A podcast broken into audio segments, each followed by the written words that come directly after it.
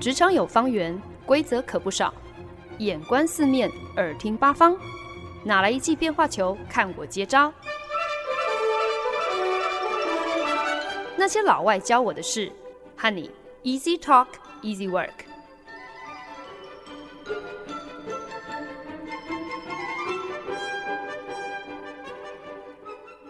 您现在收听的是《那些老外教我的事》，我是节目主持人焕恩。宅宅日记第二单元。其实呢，想要跟大家来说明一下，就是呢，你宅在家里，并不代表说你只能够顾着追剧而已嘛。那当然，追剧没有什么不对，毕竟呢，上一集就已经跟大家分享，你追剧也是可以追出很多很有意义的心得嘛。可是除了看电视之外呢，其实还是有很多其他的事情可以做喽，比方说看书。那我最近呢，就跟几个好朋友自组了一个读书会，其实就是希望能够靠一点同侪压力来督促彼此少看一点电视，多看一点书。最近刚好看完了 Erin Meyer 所写的《The Culture Map》文化地图这本书，就觉得书中内容非常的有趣哦，就想要赶快在节目当中来跟大家分享。我以前其实就有听说，有一些大公司，他们要外派高阶主管到别的国家的时候呢，常常不惜花大钱请来所谓的这个 culture consultant 文化顾问，就是要替这些即将启程的主管，甚至是他们的配偶、他们的家人，全部都抓来帮他们恶补一下两国的文化差异。这样子呢，这些高级主管。到别的国家的时候，才不会不小心就丢脸，就捅出一些篓子，闹出一些笑话。我必须要承认哦，我以前每次听到什么 culture consultant，都觉得是来骗钱的吗？就是有一点嗤之以鼻啦，就想说，哎，我自己这几年来只身到什么欧美、亚洲好几个不同国家念书工作，我从来也没有花钱。请什么顾问来帮我上什么文化差异的课程，还不是一样好好的？而且你不是应该就是要有一个预期，你都要到国外去了，所以会遇上一些文化差异，这是在所难免的嘛。可是只要你有一些些的基本常识、基本的待人处事的和善的这样子的一个态度哦。你遇到一些可能一时半刻不是很能够理解的情况，就是记得要 give the other person the benefit of the doubt 嘛，就是知道说对方肯定不是出于一个恶意，然后你要保持一个很包容、不钻牛角尖，不要随便什么小事都往自己心里去的那种态度。有这样子的一个态度，那我觉得其实没有什么疑难杂症是你解不开的嘛。而且文化差异，这也是异国体验的一部分喽。所以，就算今天别人事先可能提点你了哪一些注意事项，可能会发生这样这样的情况，那里的人习惯那样那样那样。你如果不自己亲身经历一回，你恐怕也没有办法真正明白对方提醒你的这些到底是在说什么吧。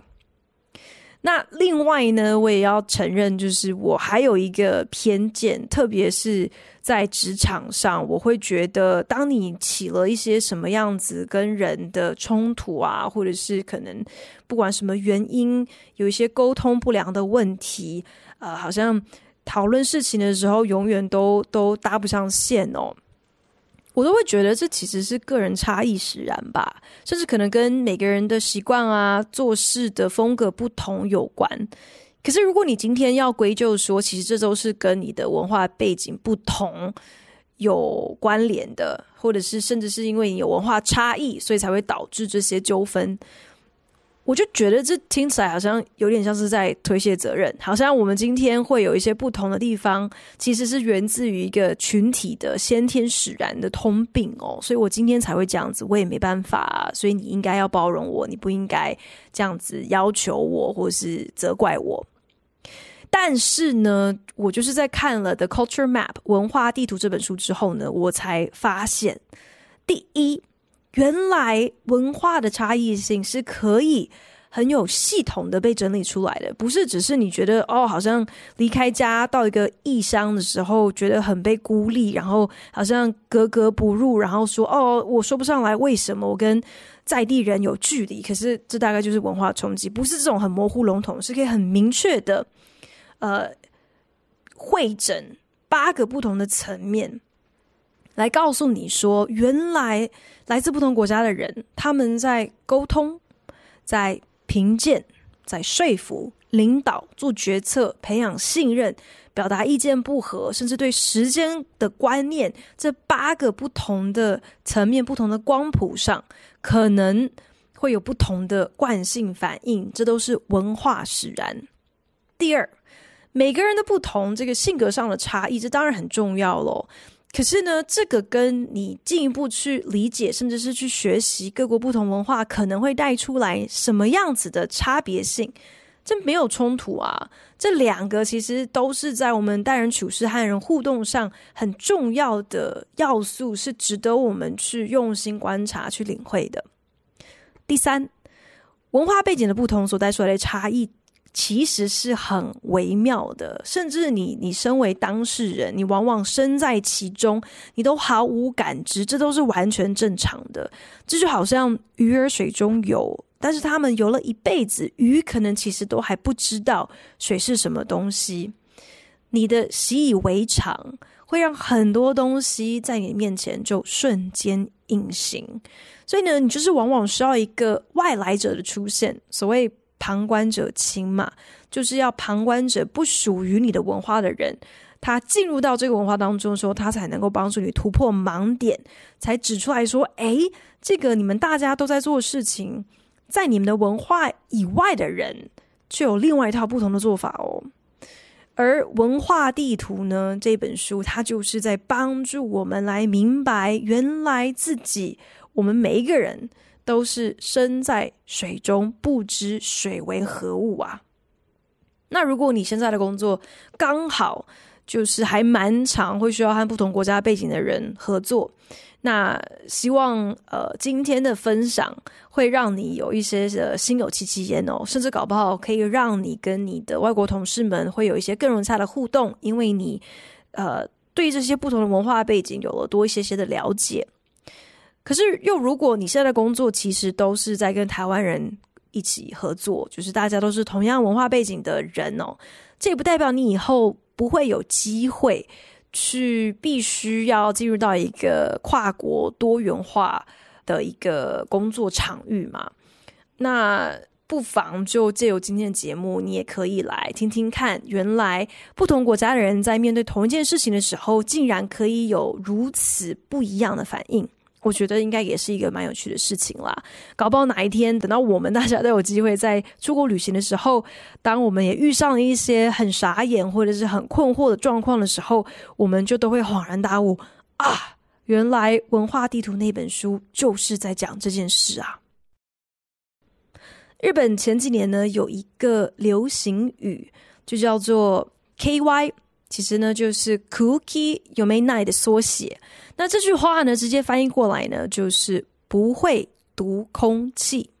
所以，当你骂有一个人他真的很 KY，其实你就是在骂他说，这个人真是不懂得察言观色，搞不清楚状况，不会读空气。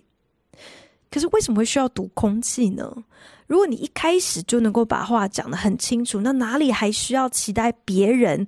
可以设法？读得出你周围的空气呢？最近才刚看完的这本书《文化地图》，那里面列出了这八个层面，用一个很系统化的方式列出了文化背景可能在哪一些情况之下带出一个什么样子的差异。那第一个呢，就是 communicating 沟通。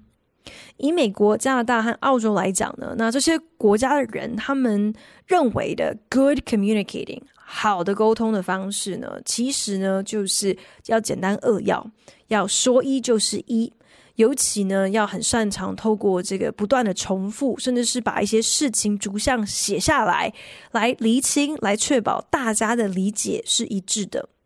那这种沟通的风格呢，很常见于所谓的 low context 的国家文化。为什么是叫做 low context 呢？意思呢，其实就是指说。我们人跟人之间共享的这个环境还有背景很有限嘛，所以我们一定要把话说得清清楚楚，才能够减少彼此会错意的机会。有趣的是，如果我们仔细去研究属于 low context 的国家，就会发现呢，其实呢，这些国家有一些呃很奇妙的共通点。通常呢，他们的历史都不算太久，他们的民族性往往非常的多元。那由此可见呢，因为他们彼此共享历史太短了，甚至连他们惯用的语言、他们所属的种族都不一样。所以，如果你要能够有效的沟通，你当然就必须要把话说得明明白白，不然就怕听者没有听懂。反观像是日本啊、中国啊、韩国啊、伊朗啊等东亚以及中东的国家，他们所谓的 good communicating 好的沟通。往往是期待这个沟通的讯息是要很复杂、很有层次、很婉转、很隐晦的，很多东西呢就是尽在不言中。期待听者自己可以听得出来，说话的人他们字里行间的弦外之音，然后要听得出来、读得出这个空气，你才能够明白说话的人他真正想要表达的是什么意思。这个就是属于 high context 文化的沟通特色。high context 在这里呢，就是人跟人之间可能因为拥有呃共同悠久的历史，有一致的民族性，共用的语言，那累积而来的这些共同经验，就奠定了很多在这整个民族里头不言而喻的默契。所以呢，在沟通上，你就不需要浪费太多唇舌，彼此就能够领会。其实要了解什么 low context、high context，最好的一个譬喻呢，就是夫妻的相处之道。那新婚夫妻呢，最好就是要采取 low context 的一个沟通方式哦，因为两个人才刚刚进入婚姻，所以如果今天先生想要吃什么，老婆想要买什么，你最好就是直截了当说明白嘛，省得对方还要猜来猜去，到最后猜错了，还得要吵架。可是如果你都已经结婚，五十年了，已经是老夫老妻了，相处够久了，你很理所当然就会用一个比较 high context 的沟通模式啊，可能一个眼神、一个手势，甚至是一声叹息，对方就应该要明白说，老伴现在到底是饿了、是乏了还是怒了。如果你都已经结婚五十年了，还要等我开口告诉你，你才知道我现在需要什么，觉得怎样？那这人就实在是太 KY 了。又比方说呢，如果今天呢有客人深夜十点才舟车劳顿抵达他住在伊朗的友人家哦，那这个伊朗主人呢主动问说：“哎，客人啊，你你饿不饿啊？要不要来点吃的时候？”这个伊朗客人虽然回答说不用了，谢谢，可是按照当地的惯例。主人事后还会接着再问个两次，其实这背后是有很深的这个文化意涵跟学问在的。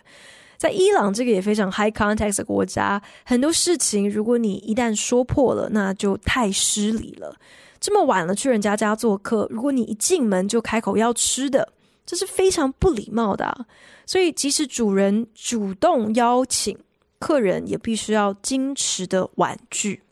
但是呢，如果主人因此就当真，然后竟然就这样子让客人饿着肚子上床睡觉，这就是主人待客不周啦。所以呢，主人才要再多问两次，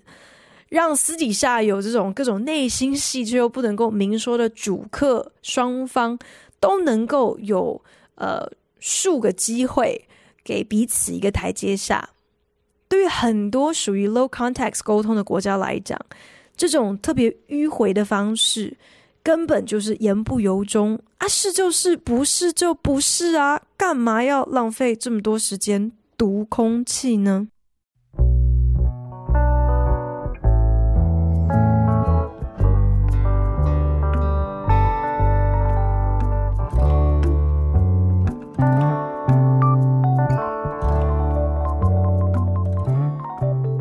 您现在收听的是《那些老外教我的事》，我是节目主持人焕恩。文化地图《The Culture Map》这本书当中，在描述 communicating 沟通这个层面，因为文化背景的不同，可能会有 low context 或者是 high context 两个很极端的沟通模式。然后呢，书里面就举了这样一个我觉得很有趣的真实案例哦。一位转调去中国总公司的西班牙籍主管，他亲身经历了。原来呢，中国下属们他们是话中有话，只是可惜了，这个做主管的他不见得每一次都能够即刻听明白到底哪一些话才是属下真正想要说的重点。这个西班牙主管呢，某一天就跟他的喽啰陈先生就说啦。诶，看来这个礼拜天我们得要进公司来接待客户参访了。陈先生听了，默默的说：“这样啊。”老板进一步说：“那这个礼拜天你能够出席吗？你会参加吗？”陈先生说：“嗯，应该可以吧。”老板松了一口气说：“哇，那太好了！那你可以来的话，那真是帮大忙了。”这个时候，陈先生忽然就悠悠的说：“星期天是一个很重要的日子。”西班牙主管觉得好像哪里怪怪的，就问说：“哦，怎么说呢？”陈先生就回答说：“星期天是我女儿的生日。”西班牙主管就说：“啊，真好啊，那就祝福你们那一天能够过得开心喽。”陈先生在这个时候就顺势的说。谢谢老板，我非常感谢你的体谅。所以你觉得这位陈先生礼拜天的时候，他到底有没有出现在公司来参加这个接待客户参访的这样子的一份工作呢？当 communicating 我们的沟通习惯存在这样的一个 low context high context 的文化差异的时候，可想而知呢，就会发生很多乌龙嘛。来自美国的人不知道，原来跟日本人合作要练就读空气的本事。日本人跟美国人合作，可能美国人讲话说一就是一，没有任何空气要给你读，可是日本人还拼命的想要去读这个空气哦。又或者是韩国人跟英国人合作，可能觉得，诶，为什么这些英国人开会前、开会后都要不断的重复一样的话，都讲这么多遍了？你今天到底是不相信我知道我自己该做什么事情，能够把交代的事情办好，还是你们英国人就是话这么多，工作这么没效率啊？当我们多了一点文化差异的敏感度，也能够多一些同理心和包容嘛，知道要怎么样子更圆滑的找到一个大家都能够有所共识的沟通模式，或者是至少你能够更明确的点出，甚至是解释自己在沟通的时候为什么会有这些习惯，那这背后的目的又是什么呢？Evaluating 评鉴。这个呢，则是书中第二个层面提到说，诶，这个 evaluating 可能也会因为文化差异的不同而有很不一样的做法。在你要给别人回馈的时候，特别是比较负面的一些评语的时候，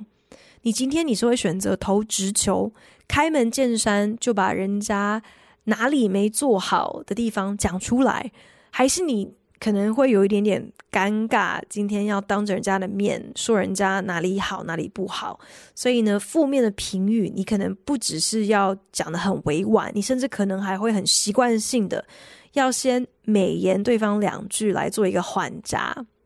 有趣的地方就在于呢，在沟通上习惯说一是一的 low context 文化，在给予别人负评的时候。不见得也会一样的简洁扼要、正中红心哦。美国就是一个很好的例子哦，呃，或者是说就是这样的一个很莫名其妙的文化。美国人平常在讨论事情的时候都很习惯有话直说，什么话都要讲得清清楚楚的。可是，就是当主管要给下属做年度评鉴的时候呢，这些向来厚脸皮的美国人不知道怎么的，就忽然间会扭捏起来哦。不好听的话就不敢直说，我要拐弯抹角的先找几个优点来称赞你，然后呢，快速的带过你真正需要改进的地方。接下来呢，可能会觉得，诶，如果我们的这个 feedback，我们的评鉴就是在这里结束的话，好像有又有一点点尴尬哦。所以，那我好像也应该要给你一个比较正向的。收尾，所以结束之前呢，我会另外再找一些什么别的来赞美你一下。这就成为美国人常常提到的所谓的大便三明治的反馈手法哦，就是把那些不中听、让人难以下咽的话，偷偷的夹在前面后面的赞美。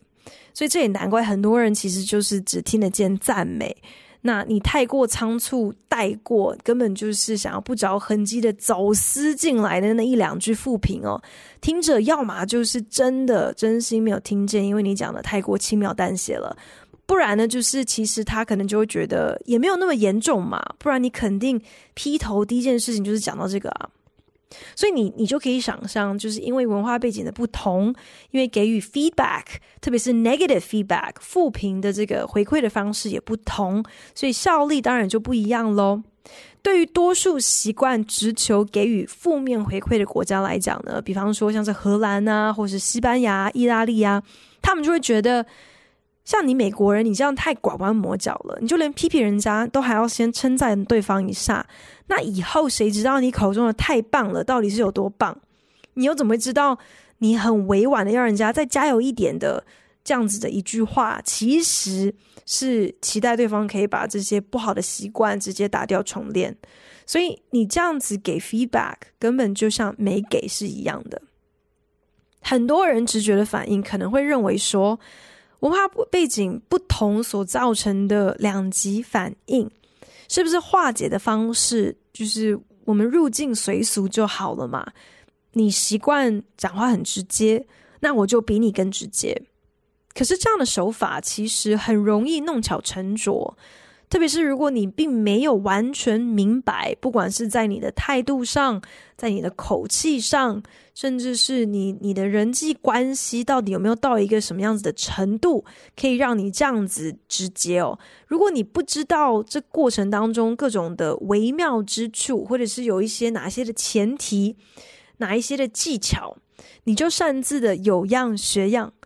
那你只会冒犯当地人而已。我们对于什么叫做好主管、好领导的认知还有定义，原来其实也是跟文化背景脱不了关系的。《The Culture Map》文化地图这本书里面就点出了 leading 领导方式的不同，其实呢也是一个呃凸显文化差异的重要面上。某一位在丹麦公司快速窜升的年轻丹麦主管。就是因为他表现非常的出色，于是呢就被总部外派到他们在俄国的一个分公司。那过往这个年轻主管他在丹麦带领团队，一直以来都是采取一个主管和下属打成一片的作风。他认为呢，主管呢不是好像一个高高在上的存在，主管也就是团队的一份子嘛。主管最重要的任务呢，就是要 empower，要赋权给团队里面有能力、有想法的人，然后呢，闪边放手，让团队的成员有所发挥。可是呢，他这一套在丹麦非常成功、非常受欢迎的管理手法，当他原封不动的套用在他的俄国团队的时候，却让他碰上了一个大钉子。这个丹麦主管非常的不适应，他的俄国下属都以总经理尊称他，而且呢，他就觉得他的这些属下们好像根本没有任何自主的想法、意见，反正一切都是等着主管裁示就好。他们好像都不愿意主动，然后事事都要征求他的同意才愿意开始动起来。相对的，这位丹麦主管在这些俄国下属的眼中，也不是什么杰出上司呢。这些俄国人甚至觉得这个丹麦来的家伙到底在搞什么飞机啊？又软弱又无能，根本就不懂得怎么管理嘛。而且呢，他们特别不爽这个丹麦人竟然自动放弃了专门分配给高阶主管的大办公室，然后跑来楼下要跟大伙挤。这些俄国人觉得这丹麦主管的做法。根本就是表现了他不重视这个团队，才会做这样子的一个愚蠢的决定，让他们成为公司其他部门的笑柄。两边之所以会搭不上线，对彼此有这么差的第一印象，其实真正的这个呃症结点是来自于丹麦和俄国这两个国家。传统上来讲，对于领导的方式存在着非常两极的一个期待跟模式哦。丹麦讲求的是一个很 egalitarian，一个追求平等的领导组织。可是相反的，俄国习惯的却是一个 hierarchical，一个阶级很分明的领导方式。这其实呢，也跟所谓的 power distance 有关哦。什么叫 power distance？其实就是在讲说，一个组织他们最底层的人接受组织内部权力不平等分配的程度到底在哪里？Low power distance 通常呢，就是指这个团队是相对扁平的，团队的成员呢，对不平等待遇的接收度也很低。可是呢，high power distance 往往就在形容那些几乎要把老板当成神明供奉的单位哦，一切就是老板说了算，做错事、说错话，甚至一个眼神不对，这都等于是对老板大不敬的逆鳞。所谓的职场伦理，其实也就因应着不同国家文化对于 leading leadership 的认知而有自己一套不一样的规矩。比方说，在相对讲求人人平等的北欧国家，这些国家也就是比较 low power distance，做秘书的可以擅自跟自己老板的老板同一阶级的主管主动相约参叙，这完全不奇怪哦。可是同样的事情，如果是呃，在一个特别讲究辈分跟阶级的文化当中，比方说像是沙乌地阿拉伯啊、印度啊，甚至是日本啊。这就算是一个越级的行为，而且你这种越级的行为，如果被你的直属上司知道了，他肯定要臭骂你一顿。今天他这个做老板的，搞不好都还没胆约自己的老板单独吃饭，哪里轮得到你低这么多阶的喽啰，想要去高攀别人家的老板的老板呢？有可能哦。呃，当在美国做主管的人很心急，某一个外包给印度的专案不知道进度到底到哪里了，所以呢，就决定干脆直接写 email 给负责执行的印度专员，来想要了解一下情况。所以印度专员傻傻不知道该怎么办，可能跟主管说了，反而让印度主管也心里很不爽，想说：哎，你这个美国人也太没有礼貌了吧！你竟然绕过我。直接去找我的喽啰，你根本就没有把我放在眼里啊！然后当这个印度团队每个人都在自己演自己的内心戏的时候，这个美国的主管就只能够一肚子的火，想说这些印度人在搞什么鬼？是不是就是真像所有人的偏见一样，就是印度人就是懒？我昨天寄出来的 email 为什么到现在都没人回？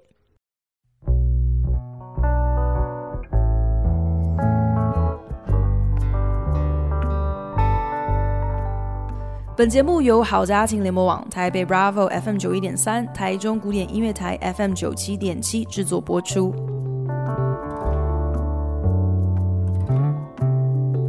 今天在节目当中跟大家分享的是我最近刚看完的一本书哦，《The Culture Map》文化地图。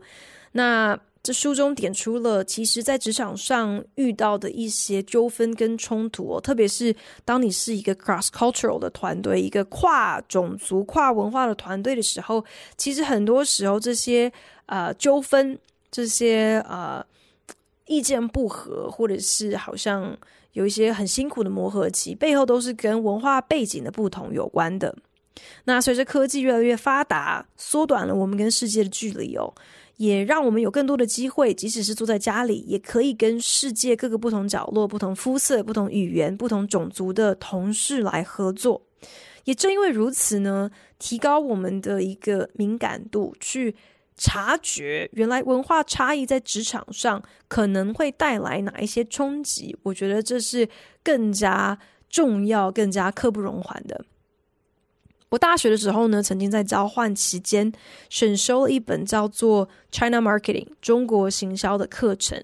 其实那个课就是想要带着学生开开眼界啦，来了解一下原来要在中国做生意有这些那些的潜规则哦。那个时候老外们才刚刚开始明白，就是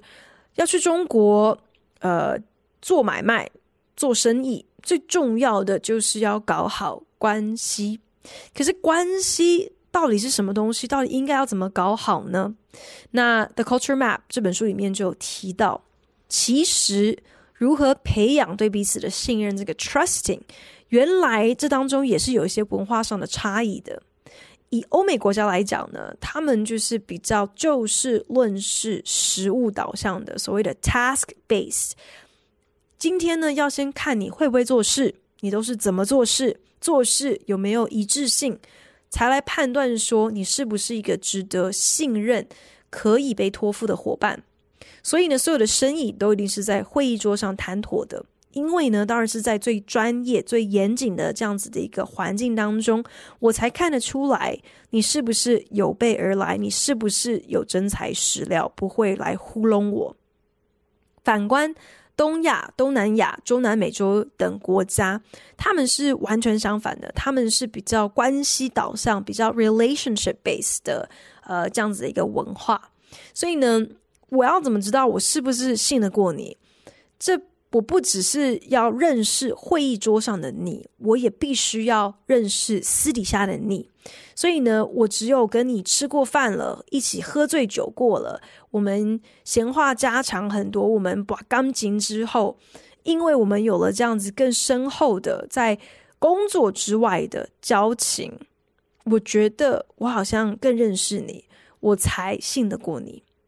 正因为在 trusting 在信任的培养上有所谓的 task based 跟 relationship based 的不同，所以呢也会就出现呃各种不同的文化冲击嘛。在美国离职的同事基本上就是已经再也跟你没有任何瓜葛了，因为你们的交集就是立基于 task based 嘛，是实务工作的。一旦这个连接断了，这个关系当然也就不再存在了。可是这样子的一个常态，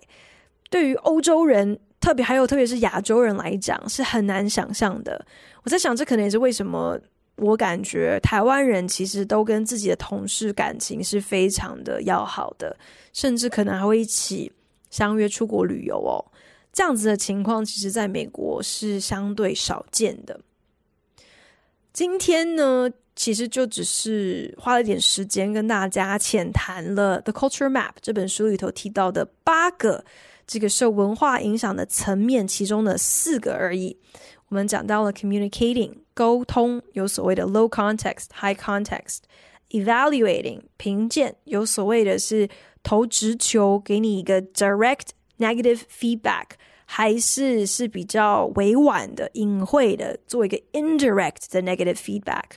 我们也讲到了领导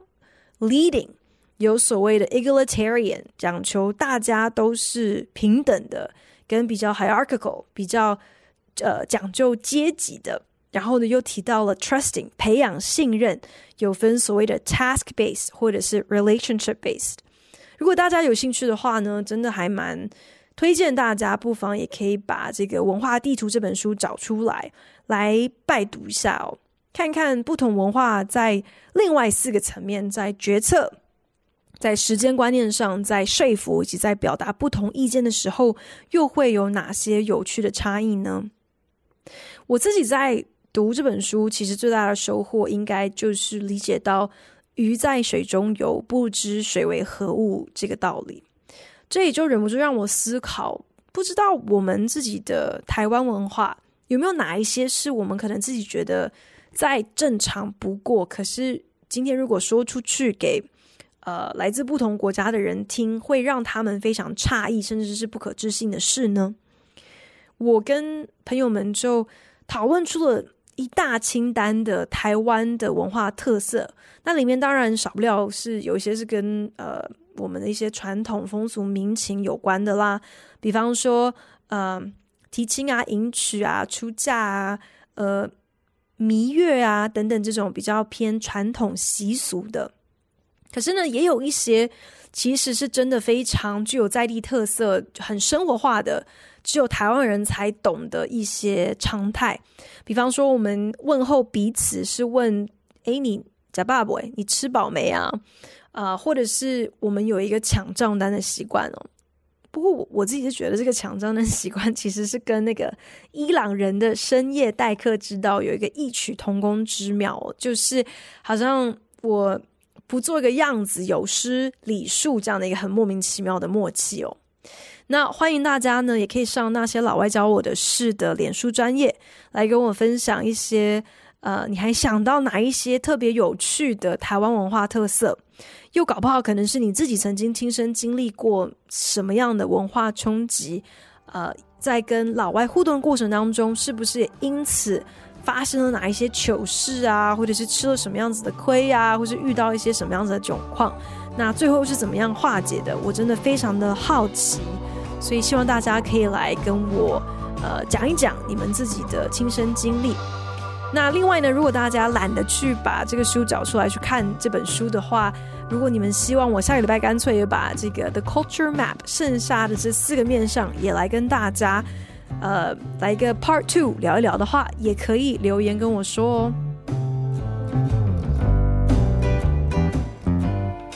感谢您的收听。如果您对那些老外教我的事有任何的想法建议，我都非常欢迎你帮我到 Apple Podcast 打新评分，并且留言。也邀请你可以来订阅这个节目，不管你是用 Castbox、Spotify 或者是任何其他的 APP 平台，都可以找到我的节目哦。那我们就下一集再见喽，拜。